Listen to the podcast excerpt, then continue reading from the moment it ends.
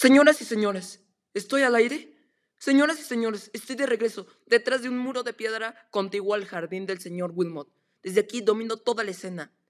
Les daré cada detalle de lo que sucede mientras pueda. Han llegado refuerzos de la policía. Unos...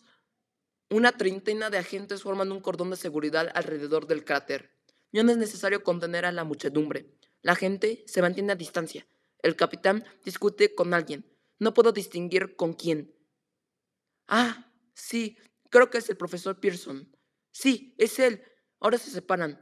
El profesor rodea el objeto para examinarlo, en tanto que el capitán y dos policías se acercan con algo en las manos. Puedo identificar ahora el objeto que llevan.